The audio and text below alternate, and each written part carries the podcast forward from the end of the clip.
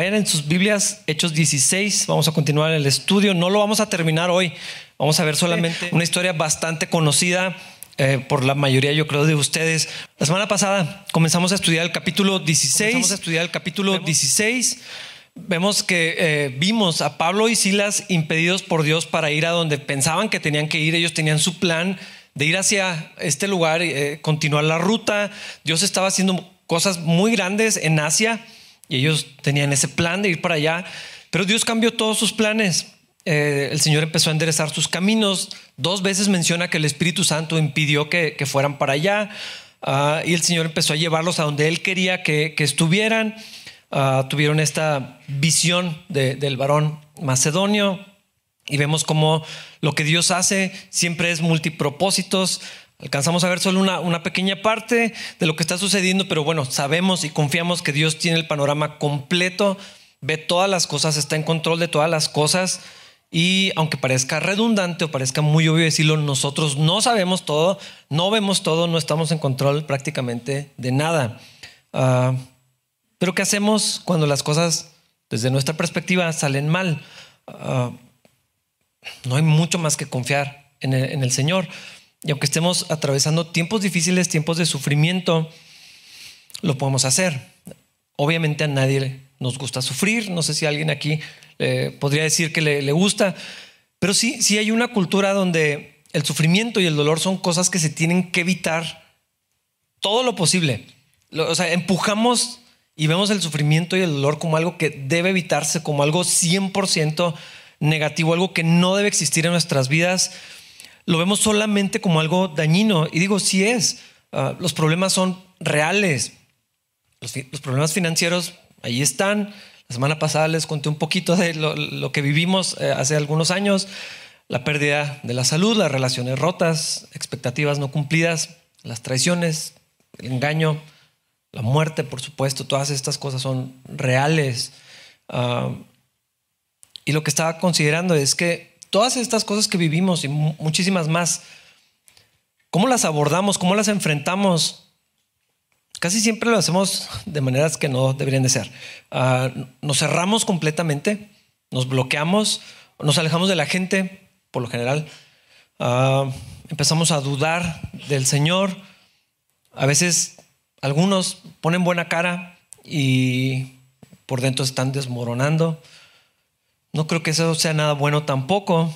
hacernos los fuertes o, aparentar eh, es una manera ilegítima de, lidiar con el, con el, dolor, porque ninguna de estas opciones eh, hacemos uso de la fe.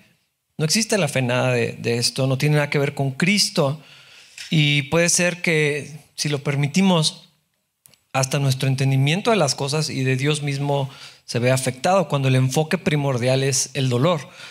Y creo que nosotros, los hijos de Dios, podemos aprender a ver nuestro sufrimiento a través de Dios y no al revés, no ver a Dios a través del lente de, nuestro sufrimiento. Hay un recurso que Dios nos ha dado, ah, el lamento. No sé si lo han escuchado, esta idea para atravesar los tiempos difíciles. Y, esto sí lo encontramos en la Biblia en muchas ocasiones. Ah, yo pienso que eso es lo que encontramos en esta porción del texto y ahorita vamos a llegar a esto, pero antes, bueno, vamos a continuar donde lo dejamos la semana pasada, versículo 16. Pasa algo interesante. Ah, dice, cierto día cuando íbamos al lugar de oración nos encontramos con una joven esclava que tenía un espíritu que le permitía adivinar el futuro. Por medio de la adivinación ganaba mucho dinero para sus amos. Otra vez encontramos otra expresión, otra manifestación abierta del enemigo, de la obra sobrenatural del enemigo. Hemos visto brujos, magos, ahora vemos adivinación. Y ya lo he mencionado antes, muchas de estas cosas son meramente charlatanería, uh, nomás gente manipulando a otra gente, aprovechándose de sus problemas. Pero muchos otros casos, y los vemos en la Biblia, son reales. Fuerzas sobrenaturales, demonios verdaderos, con poderes reales operando. Yo creo que esta es, una, eh, es algo que sigue siendo una realidad de nuestros días, solo que no lo vemos tan obviamente, no nos damos cuenta a veces de lo que está sucediendo. Pero aquí vemos a una, a una jovencita con un don real. Ella tenía acceso a esta información extrahumana que le permitía percibir ciertos eventos futuros de las personas. Ah, además era una esclava y sus dueños estaban ah, pues aprovechándose de esto, estaban ganando mucho dinero por medio de los dones de la, de la joven. La gente estaba dispuesta a pagar dinero para escuchar alguna clave, alguna señal, alguna pista, alguna idea de lo que les iba a acontecer. Y, entonces sus dueños pues estaban enriqueciéndose a costa de lo que esta joven ah, tenía, que era obviamente demoníaco. El pasaje lo, confirma, era, era, un poder real, pero no venía de Dios. Versículo 17. Ella seguía a Pablo y también al resto de nosotros gritando, estos hombres son siervos del Dios Altísimo y han venido para decirles cómo ser salvos. Ok, esto está súper raro. Lo que ella dice es verdadero. Si son siervos del Dios Altísimo, si están anunciando cómo pueden ser salvos, está diciendo algo que es verdad, pero de alguna manera esto está como mal. Hay algo que está mal en, todo esto, aunque está diciendo solamente la verdad. Va Pablo y su equipo, Silas va con él, Lucas al parecer porque está hablando en, primera persona, y, tal vez otros van caminando, van a reunirse con los creyentes en el lugar de la oración, ah, y en eso esta joven los empieza a seguir y empieza a gritar, uh, declarando la verdad sobre su ministerio, declarando una verdad acerca de Jesucristo. O sea, todo lo que está diciendo es verdadero, pero obviamente ella está endemoniada. Y este, encuentro es muy similar a los que Jesús tuvo durante su ministerio. Uh, las veces que, tuvo eh, estos encuentros, él eh, andaba haciendo lo que hacía y de pronto llegaba gente o se topaba con gente que estaba endemoniada. Y lo que le decían es, ¿qué tienes con nosotros, hijo del Dios altísimo? Le preguntaban los demonios, todavía no es tiempo del juicio, o sea, ¿por qué no estás? O sea, ¿qué, qué está pasando? Esto se adelantó, todavía no, no debía suceder. Y el Señor no les permitía que anduvieran haciendo estas declaraciones, no era tiempo, no era el momento y, algo, no sé, era raro, aunque, eran verdaderas, el Señor no quería que esto pasara. No sé qué había detrás de esto, si era alguna manera de los demonios de usar la verdad para confundir a la gente, diciendo algo real, no sé exactamente lo que estaba pasando, ah, pero Dios no quería que pasara. Versículo 18. Esto mismo sucedió día tras día hasta que Pablo se exasperó de tal manera que se dio la vuelta y le dijo al demonio que estaba dentro de la joven, te ordeno en el nombre de Jesucristo que salgas de ella. Y al instante el demonio la dejó.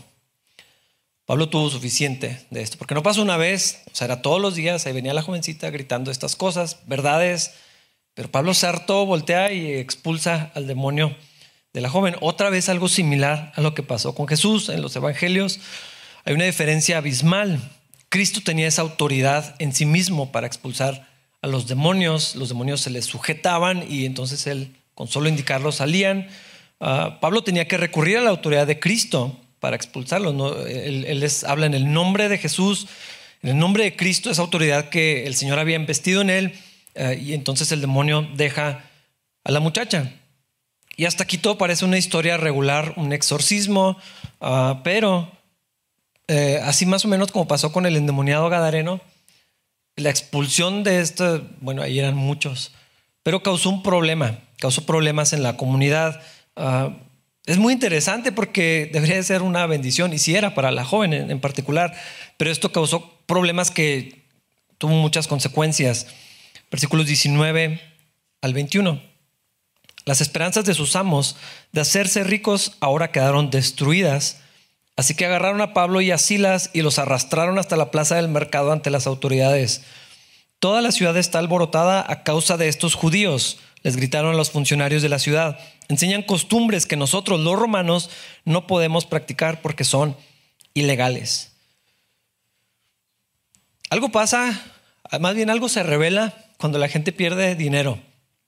Ah, es, una constante, en la Biblia lo vemos, pero o sea, nomás tenemos que voltear a nuestro alrededor y, darnos cuenta de lo que le pasa a una persona cuando se queda sin dinero o el dinero es así como hay un atentado en contra de su cartera. Ah, esto causó un problemón por dinero, porque no parece que antes les hubiera molestado que estuvieran predicando de Cristo. Ya eran varios días que estaban haciendo el ministerio, estaban haciendo lo mismo, iban con la gente, estaban enseñando de Jesús, las cosas del reino de los cielos. O sea, ellos estaban de acuerdo hasta que, hasta que dejaron de ganar porque ya no había demonio en la muchacha y entonces ya no podía ir en el futuro, ya no podían enriquecerse. Dice sus planes de hacerse ricos, sus esperanzas de hacerse ricos. O sea, ellos tenían todo un esquema, no sé qué estaban planeando, pero dijeron, de aquí no vamos, de aquí vamos a vivir toda la vida uh, por causa de este demonio. Pero aquí ya fue grave porque ya tocó su cartera. Entonces, los tomaron y los llevaron arrastrando. Uh, espero que no, pero tal vez han visto en las noticias videos de cómo se ve cuando un grupo de personas agarra a alguien. Hay, hay de todos, hay videos de cuando alguien trata de asaltar en una combi y luego lo, lo agarran entre todos, o lo agarran en la plaza, o alguien hace una acusación en el pueblo y todos lo... Es algo muy grotesco de, de, de ver. Eh, esto es lo que está pasando. No los llevaron, no los escoltaron, no les sugirieron si podían acompañarlos delante de las autoridades. O sea, los, los están llevando a, a rastras, seguramente golpes, jalones, patadas, un montón de cosas están sucediendo. Estoy casi 100% seguro que se veía así. Era una escena bastante irregular lo que está sucediendo. Uh, pero es que esta comunidad en Filipos era una ciudad romana. Estaba como autorizada por el imperio romano, entonces toda la ley, toda la estructura, todos los beneficios del imperio romano eran válidos en esta, en esta ciudad. Uh, ellos se jactaban de cumplir con la ley de Roma, de estar protegidos por el imperio, por el César mismo. Y todos los que no tenían los privilegios de la ciudadanía romana eran maltratados de una manera regular. Aquí están asumiendo estos judíos, obviamente se veían judíos, no se veían como griegos no se veían como ciudadanos romanos, pues la barba, el cabello, la ropa probablemente los, los delataba. Y entonces se los llevan en, esta escena violenta uh, y aprovechándose de la cultura de la ciudad, del esquema que tenían en cuanto al imperio romano, los acusan falsamente para meterlos en problemas. Esto es lo que está pasando, versículos 22 al 24. Enseguida se formó una turba contra Pablo y Silas y los funcionarios de la ciudad ordenaron que les quitaran la ropa y los, los golpearan con varas de madera. Los golpearon severamente y después los metieron en la cárcel. Le ordenaron al carcelero que se asegurara de que no escaparan. Así que el carcelero los puso en el calabozo de más adentro y les sujetó los pies en el cepo. Las costumbres romanas tenían, eh, incluían el, el conteo de los azotes. Alguien que era castigado y tenemos una referencia en la Biblia, se menciona 40 azotes menos uno, o sea, 39. Uh, los ponían en, el, en este lugar un poste o un bloque donde les desnudaban la espalda y ahí les daban los latigazos. Uh, pero aquí, aquí esto fue extremo. Aquí había brutalidad, total impunidad, todo por dinero. O sea, el problema fue dinero pero se hizo el alboroto, la gente se subió al barco sin saber ni siquiera lo que estaba pasando. ¿Quién salía beneficiado de, estar en esta bola de personas? Nadie. Pero pues eh, así, así pasan estas cosas. Todo este sufrimiento real es injusto, porque ellos no habían hecho nada malo. Pero más atrás de esto vemos que el Espíritu Santo es el que los había llevado para allá. Y la obra del Espíritu es contraria a los intereses a los deseos del mundo, a los deseos de la carne. El hombre natural no entiende las cosas de Dios. El hombre natural es la persona que no es regenerada, que no ha nacido de nuevo, que no tiene a Cristo. Rechaza las cosas de Dios. Hay algo, una resistencia y obviamente detrás de todo este, eh, este alboroto en las personas hay, fuerzas espirituales. El enemigo está obrando, utilizando seres humanos, pero la gente resiste la obra de Dios y es lo que está sucediendo aquí. Dice en el Evangelio de Juan, los hombres amaron más las tinieblas que la luz porque sus obras eran malas. Y aquí es lo que está pasando, hay una resistencia general a lo que el Espíritu Santo está tratando de hacer, bueno, está haciendo, ah, porque sus obras eran malas. Se está exponiendo, eh, viene la luz a las tinieblas en las que estaba esta ciudad. Pero quisiera poner el enfoque en los apóstoles y no en la turba iracunda. No sé cuántos se han hecho esta pregunta o la han escuchado, ah, porque es, una pregunta continua. ¿Por qué Dios permite que la gente buena sufra injustamente? Es, una pregunta, todo el tiempo existe. Un pastor la respondió de una manera que me gusta mucho. Dijo, eso solo pasó una vez y se ofreció voluntariamente. O sea, que alguien bueno sufriera injustamente, nomás Cristo. Vamos a hacer un lado la verdad de que no hay justo sino Dios. Ah, esto que está pasando aquí sí es justo, es injusto, perdón, es perverso. ¿Por qué los están golpeando? ¿Por qué tan excesivo? ¿Por qué tanta violencia? ¿Por qué todo el pueblo? ¿Por qué tanto abuso de la autoridad? Realmente los apóstoles no merecían este trato. Ellos solamente estaban tratando de cumplir con la voluntad de Dios. Estaban donde Dios los quería tener. De hecho, su plan era otro. Ellos ni querían ir a Filipos. El Espíritu Santo fue quien los llevó para acá. Ah, su plan era distinto. El, Señor les impidió ir, les indicó que fueran en esta visión. Entonces, ¿por qué está permitiendo Dios que pase todo esto? ¿Por qué si son los siervos del Señor tienen que sufrir? muchas veces, ah, esta es la, la primera queja que surge. Ahora que quería empezar a ir a la iglesia, estoy teniendo un montón de problemas creo que mejor no voy a ir. Me iba mejor antes. Ahora que por fin este, dejé estas cosas y, en la familia estamos buscando de Dios y empezó a pasar todo esto, ¿por qué nos pasan estas cosas? Y surgen estos problemas. porque ahora, ahora que estoy tratando de hacer los negocios de una manera honrada y no tengo trabajo? O perdí mi trabajo. Y puedo decir una lista enorme. Porque Dios permite que, que venga el sufrimiento cuando estamos haciendo lo correcto o tratando de hacer lo correcto, o tratar de caminar con Dios y era mejor antes. Muchos aseguran, me iba mejor antes de ser cristiano, me iba mejor antes de regresar con Dios, me iba mejor, o sea, no tenía tantos problemas. Y me acordé de un pasaje que dice de casos exactamente como el que estamos viendo, leyendo aquí en, en Hechos. Pedro escribió sobre esto. Si quieren ir conmigo a la primera carta de Pedro, capítulo 2, versículos 19 al 21.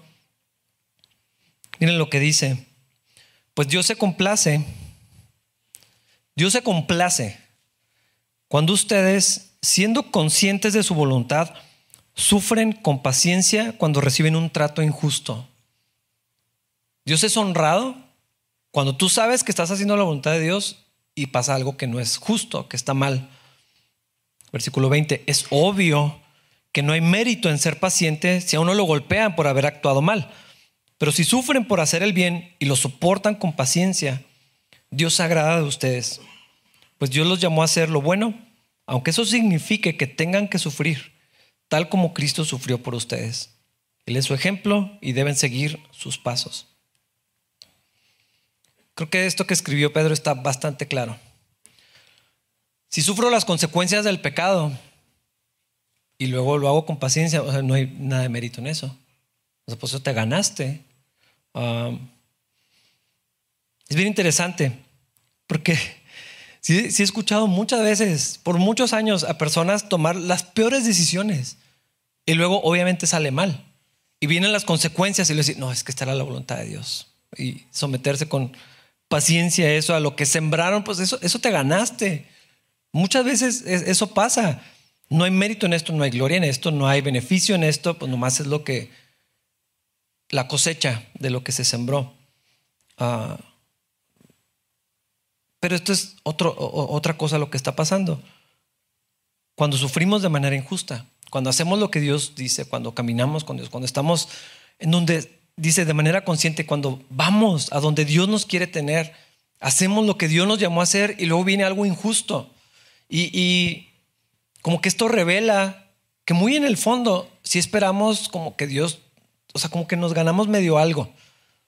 Yo estoy haciendo lo que me dijiste, supongo que de alguna manera merezco que esto traiga bendición, no problemas. No sé, tal vez no es siempre así, pero, pero creo que a veces sí revela eso que está ahí guardado. Yo esperaba que si hacía lo que Dios me decía, iba a haber obediencia. Eh, perdón, este, bendición por, por la obediencia, ah, un resultado bueno, o cuando menos no tantos problemas. Ellos sí están sufriendo de manera injusta. Sí los lastimaron. Sí fue brutal lo que les hicieron. Ah, o sea, fue una golpiza. No les dieron 40 azotes. Los golpearon hasta que se cansaron con varas. Abusaron de la autoridad. alguien pudo haber muerto en, esta cosa tan violenta que sucedió. Y por si no fuera poco eso, los echaron en lo más profundo de la prisión, donde había más humedad, menos luz, menos aire limpio, menos contacto con el exterior, más cucarachas y ratas. Si las prisiones de ahorita no son lugares agradables, e, estas cosas eran terribles. El puro hecho de estar en un lugar así era, e, era un castigo impresionante. Y además los pusieron en el cepo.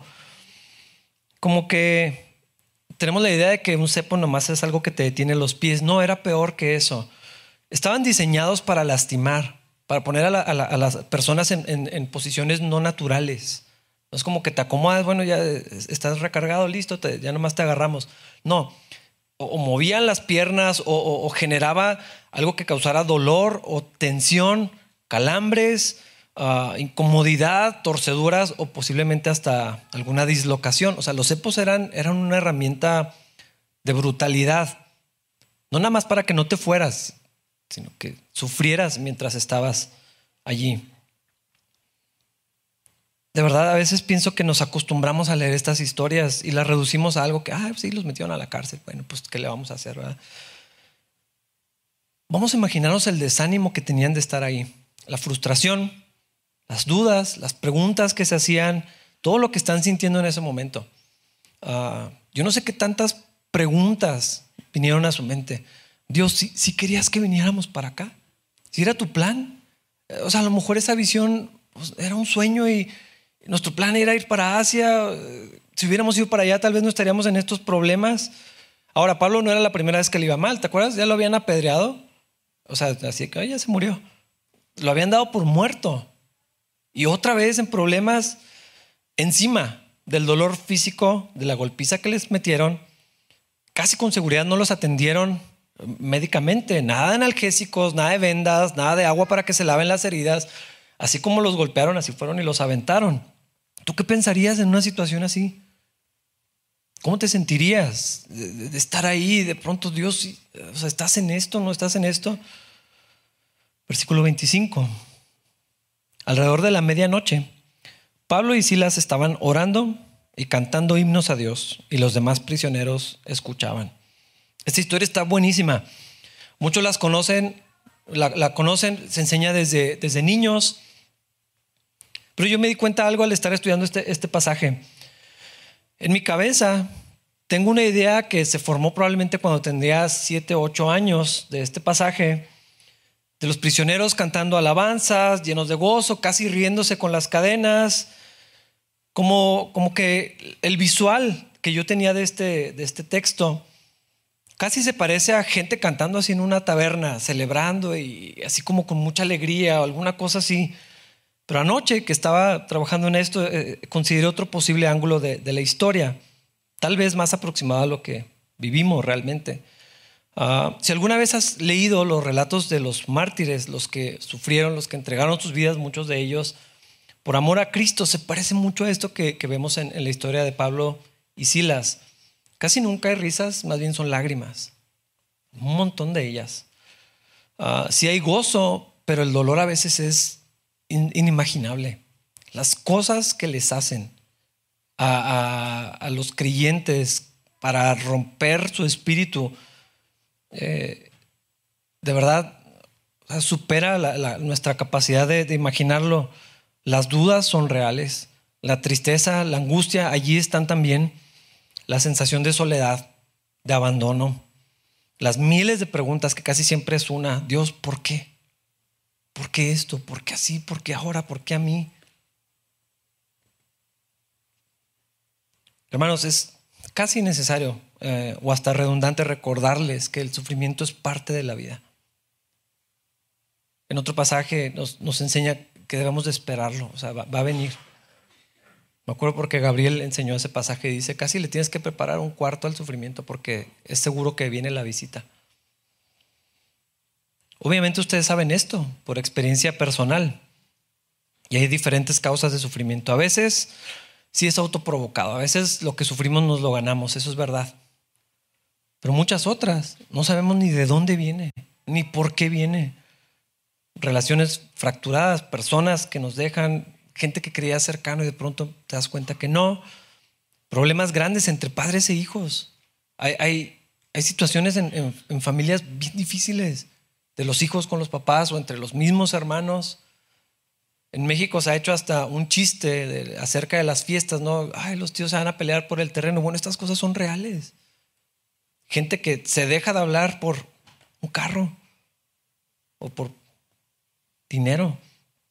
Ah, hijos que se sienten abandonados por los papás, padres que ven injusto esta actitud de los hijos, enfermedades graves, la muerte tocando la puerta, pérdidas económicas, mm, negocios que, fracasan, abuso, violencia, maltrato, negligencia, abandono, soledad.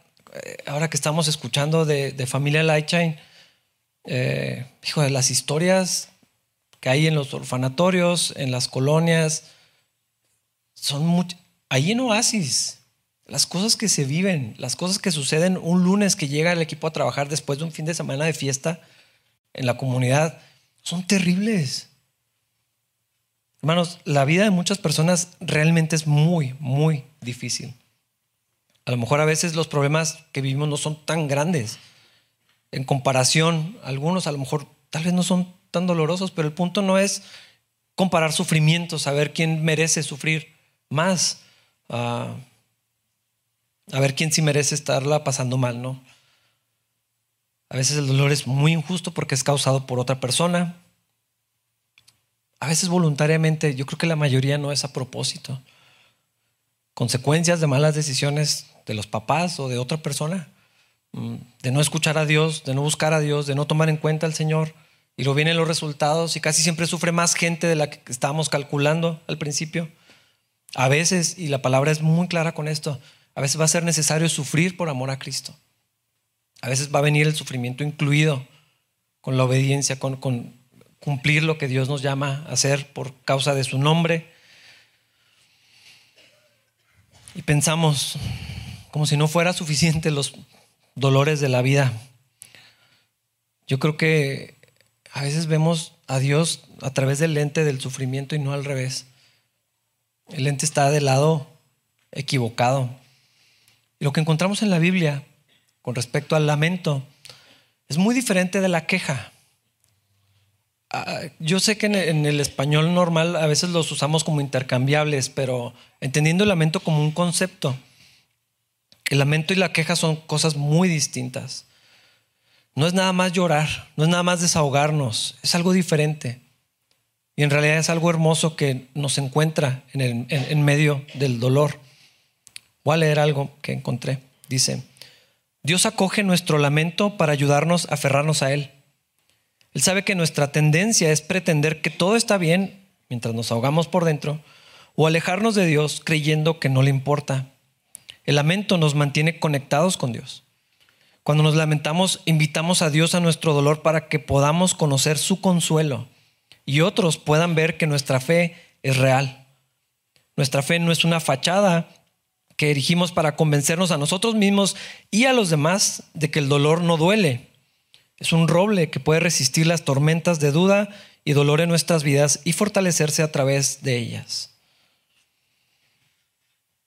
Creo que lo que hace diferente al, lamento de la queja o de renegar o de estar enojados o de ser estoicos, porque luego hay mucha gente que no, nada me afecta.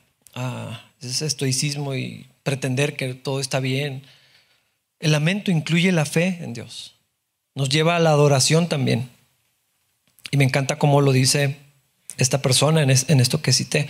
Nuestra fe no es una fachada que erigimos para convencernos a para convencernos a nosotros mismos y a otros de que el dolor no duele. No se trata de negar que sufrimos lo que estamos sufriendo. Y mi punto con todo esto que estoy diciendo es que yo pienso que lo que sucedió esa noche en la prisión no era una celebración de alabanza, sino un doloroso lamento que llevó a los apóstoles a acercarse al Señor y a magnificar a Dios en medio de una terriblemente difícil experiencia. Consideren los salmos, muchos de ellos, hermanos. A veces más parecen un diario de alguien que sufría mucho que un himnario. Cuando los lees y, empiezas a poner atención, todos son canciones, o sea, los salmos son canciones. No parece eh, eh, el libro de canciones que se canta en una iglesia, a veces lo lees y Te estás asomando al corazón de una persona que está atravesando un montón de cosas bien difíciles. Salmo 42, por ejemplo. Muy bonito. Hay muchas canciones sobre el primer versículo, los primeros. Como el siervo busca por las aguas, así clama mi alma por ti. No puedo leerlo sin cantarlo. Creo que era de Marcos Witt. Pero sí he leído el resto. Porque a veces hemos extraído estos pasajes y, lo tenemos como, sí, qué bonito, así buscamos a Dios, como el siervo va y busca el agua. Bien diferente. No sé si han leído el resto de esa canción, o sea, del Salmo. Lo voy a leer. Salmos 42, versículos 3 al 5. Día y noche solo me alimento de lágrimas, mientras que mis enemigos se burlan continuamente de mí, diciendo, ¿dónde está ese Dios tuyo? Se me destroza el corazón al recordar cómo solían ser las cosas. Yo caminaba entre la multitud de adoradores, encabezaba una gran procesión hacia la casa de Dios, cantando de alegría y dando gracias en medio del sonido de una gran celebración. ¿Por qué estoy desanimado? ¿Por qué está tan triste mi corazón? Pondré mi esperanza en Dios, nuevamente lo alabaré, mi Salvador y mi Dios. Ahora estoy profundamente desalentado, pero me acordaré de ti aún desde el lejano monte Hermón, donde nace el Jordán, desde la tierra del monte Misar. Este es David, el guerrero valiente. ¿Se acuerdan la canción que les cantaron cuando Saúl se enojó con él? Saúl mató, pero David, el guerrero, el conquistador, era el que cuando, cuando aparecía en el campo de batalla todo el mundo seguro de que iban, iban a ganar. Era el ungido de Dios, el escogido por Dios. El rey con la promesa del, del Mesías en su linaje, el hombre conforme al corazón de Dios. Es el mismo que está escribiendo estas líneas.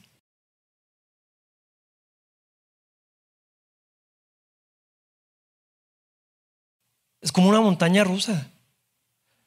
Voy a buscar al Señor, pero estoy súper deprimido, pero eh, me voy a alegrar, pero no aguanto esto que me está pasando. Y muchos de los salmos tienen esta misma no sé decir estructura, pero ah, e, e, este paralelo. El sufrimiento real de Dios, ¿qué me está pasando? Dios, ¿por qué no apareces? Dios, se burlan de mí. Me preguntan, ¿dónde está tu Dios? ¿Por qué crees que David lo lastimaba esa pregunta si no era porque no tenía la respuesta? Me dicen, ¿dónde está tu Dios? Y si me pregunto, Dios, no sé dónde estás. Yo creo que aquí en el mismo salmo está la clave del lamento. Dice, se me destroza el corazón al recordar cómo solía. Y empieza a hacer este recordatorio. En vez de estar escondiéndose, huyendo, con el peligro continuo de que lo fueran a matar. Y dice, me acuerdo cuando estaba en medio de la gente y todo era alabanza y todo estaba bien y todo se veía tan bonito. El panorama donde veíamos de una manera tan tangible la bendición de Dios, la abundancia de Dios, que Dios estaba con nosotros y ahora estoy acá solo y ni amigos y ni gente. Se me destroza, dice el corazón, de recordar cómo era todo antes. ¿Cómo quisiera que fueran las cosas como antes? Y luego se pregunta, ¿por qué estoy desanimado? Y como que dice, ¿cómo que por qué? ¿Por qué está tan triste mi corazón? ¿Por qué estoy tan preocupado que no puedo dormir? ¿Por qué estoy tan angustiado? Ando de malas, no quiero ver a nadie, estoy harto de todo. ¿Por qué? Como si no supiera quién es mi Dios. Creo que es lo que quiere llegar David. Es como su diálogo que está ahí escribiendo. Ah, el ejercicio de, de escribir es tan importante. Te ayuda a procesar lo que sientes, lo que piensas. Como si no supiera quién es mi Dios. ¿Por qué me siento así? Pues sí, ya sé la clase de Dios que tengo, pero estoy angustiado muchísimo. Se me desbarata el corazón, mi corazón se derrama como agua. Y lo dice, pondré mi esperanza en Dios, nuevamente lo alabaré. Nuevamente lo alabaré, no sé si lo había dejado de alabar. Estaba tan enfocado en su sufrimiento, en su angustia, que dejó de pensar en Dios. O empezó a ver a Dios desde la perspectiva de lo que estaba viviendo. Ahora estoy profundamente desalentado, pero me acordaré de ti. Yo creo que muchos han pasado por momentos así, o están pasando por momentos así, donde dices, eh, de verdad estoy profundamente desalentado, no me quiero levantar, no quiero hacer nada, ya no le quiero echar ganas. Estoy harto de esto. Y el lamento nos permite llevar ese sufrimiento hacia el Señor en fe y en alabanza. Dice otra cita que encontré, otro, otro fragmento, dice que nuestras penas canten y nuestros lamentos nos lleven a la adoración, mientras vemos nuestro sufrimiento a través de la lente de Dios en una cama y no estar ahí en ese lugar frío, oscuro, húmedo, donde ni siquiera el aire era limpio para respirar. No es que se reían de las cadenas ni de los azotes, es que en ese sufrimiento, en ese temor que casi con seguridad los estaba agobiando terriblemente, llevaron eso ante Dios y lo buscaron en adoración. Hermanos, era medianoche. Estoy seguro que están agotados después de lo que pasó, cansadísimos, pero no podían dormir. En la angustia, es lo que yo pienso. En el desvelo que nada más conoce el que sufre. Ah, y ahí estaban, ¿qué hacemos? Pues vamos a orar al Señor. Vamos a cantar canciones que nos recuerden la clase de Dios que tenemos. Esa es la idea cuando cantamos. Levantar el nombre del Señor, pero también cuando dices, ¿cuán grande es Él? Fue el primero que me acordé. O sea, si nomás lo dices, pues no es nada. Pero cuando lo piensas, y, y dicen Corintios, cantaré en el Espíritu. Cuando pienso en lo que estoy diciendo digo, ¿cuán grande es Él? Y wow, sí es cierto. Es que mi Dios es mucho más grande que lo que estoy viviendo. Si Él cuida de los pajaritos, no puede cuidar a mí. Y entonces en la adoración y en, cuando recordamos, es que nuestro Dios es fuerte, nuestro Dios es poderoso, lleno de misericordia, lento para la ira, y, recordamos los atributos de Dios y la capacidad de Dios y la, enorme y maravillosa, infinita sabiduría de Dios, como que todo gana una perspectiva diferente. A mí me da mucha tristeza cuando no llegan a la alabanza. No es un reclamo. Es que me, puede que se lo pierdan. ¿Por qué no vienen a alabar a Dios? ¿Por qué no llegan y levantan sus manos y cantan y, procesan estas cosas que están sufriendo en la alabanza al Señor? Recordando cuál clase, la, clase de Dios que, que, tenemos, quién es nuestro Señor. Yo creo que eso es lo que estaba pasando aquí, como lo vemos en los salmos estoy angustiado, no puedo dormirme hasta la muerte, pero me voy a acordar de Dios, pero voy a alabar al Señor, pero voy a, recordar quién es Él y voy a depender de Él y voy a confiar en Él, pero me duele mucho esto, pero voy a confiar en Él. Y vemos la lucha en el corazón de David. Uno y otra vez encontramos este patrón en los salmos. Esta, es lo mismo. ¿Cómo voy a lidiar con el dolor en la perspectiva de quién es el Señor? A la luz de la capacidad de mi Dios. Y entonces todo cambia. Sí se ve muy diferente. Levantando el nombre del Señor porque Él es digno de gloria. Eso es un hecho digno de adoración. Pero no solo en los días buenos. También cuando las cosas no van tan bien. En Job, el Señor dio, tuve todo. O sea, Job tenía una vida maravillosa. Y de pronto Dios se lo quitó y dijo, bueno, pues ya tuve, ya no. Que sea su nombre glorificado. Hermanos, esto es algo que se vive nada más por la fe. No es hacerse el duro. No es aguantar más. No es negar que el dolor duele. Es llevárselo al Señor y en, fe poner nuestra confianza activamente en el Señor. Hermanos, si podemos vivir esto, si podemos hacerlo si podemos confiar en el Señor en medio de nuestro sufrimiento. Yo creo que eso es lo que estaba pasando con los apóstoles. Ahí en la medianoche preguntándose, ¿la quejamos? ¿Lloramos? ¿O le llevamos esto al Señor? ¿Dejamos que esto nos amargue, crezca hasta convertirse en algo que nos impida continuar el ministerio? que nos lleve a renunciar saliendo de aquí, jamás vuelvo a servir al Señor. A mí nadie me vuelve a hacer esto.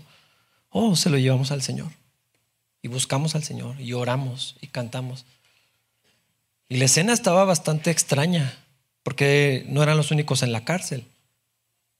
Yo me imagino otros dormidos y de pronto, ¿qué se oye? Y estos locos cantando y estos locos orando. ¿Quién sabe qué han de haber sentido? Extraordinario, versículo 26. Y hasta aquí vamos a llegar hoy. Dice, de repente hubo un gran terremoto y la cárcel se sacudió hasta sus cimientos.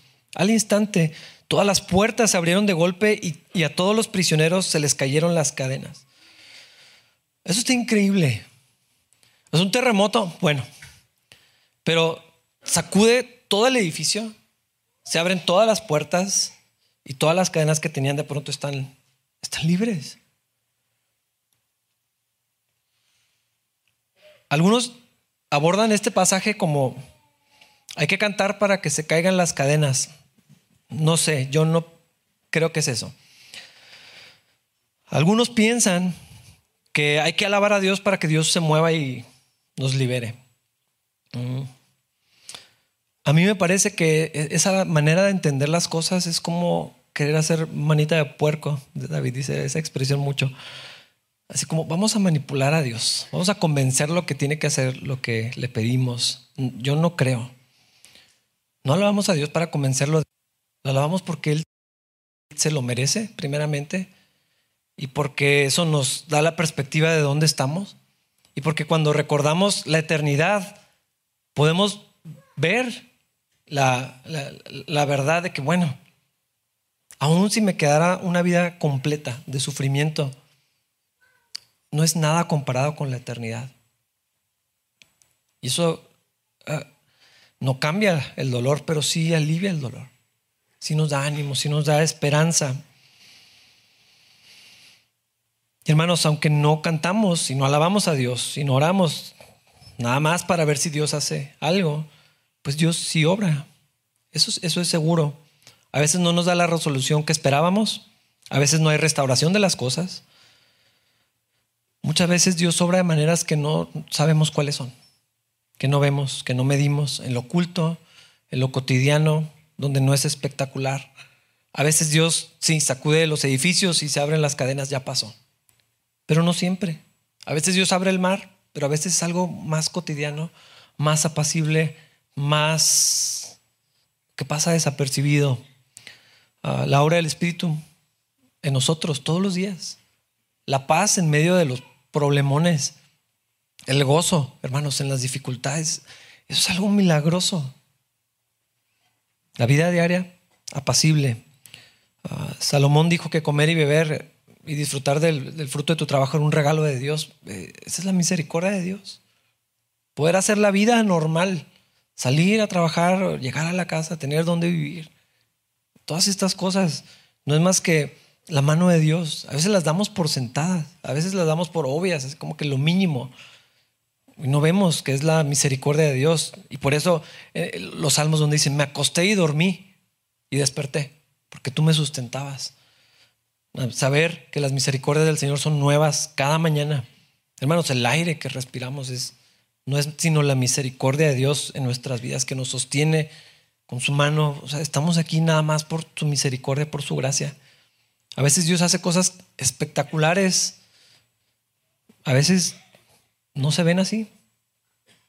Pero con seguridad el Señor mismo es nuestro refugio, es nuestra liberación, es nuestro descanso, es nuestro sostén. Aún en las cosas más terribles. Dice el Salmo 23, aunque ande en el valle de sombra de muerte, no voy a temer porque tú estás conmigo. Tu vara y tu callado me infundirán aliento. Aderezas mesa delante de mí. En la casa del Señor moraré por largos días. Hermanos, eso sí es maravilloso. Eso sí es real. Eso está disponible ahorita mismo para el que lo necesite, para el que lo quiera, para el que le haga falta. Gracias a Dios por esta misericordia que nos ha extendido. Vamos a ponernos de pie para orar. Señor, gracias por tu palabra. Que nos anima, nos consuela, Señor. Nos recuerda cosas que ya sabemos, nos enseña algunas que no sabíamos. Gracias por la obra de tu Espíritu en nosotros. Gracias porque podemos recurrir a ti, Señor. Celebrar tus bendiciones. Hace unos días, Señor, estábamos celebrando acción de gracias. Pero Dios, también en el sufrimiento podemos ir a ti y llevarte lo que nos duele, nuestros problemas, nuestras angustias, todas las dudas, la ansiedad, las preocupaciones, nuestros temores. Y descansar en ti, Señor, y confiar en ti, y alabarte, y que tú seas magnificado, Señor, aún en medio de nuestro sufrimiento. Haz tu obra en nosotros, Señor. Recuérdanos esto, enséñanos a andar en estas cosas, en estas verdades, por la obra de tu Espíritu en nosotros, Señor. Y que tu nombre sea magnificado, Señor. Te lo pedimos en Cristo Jesús. Amén.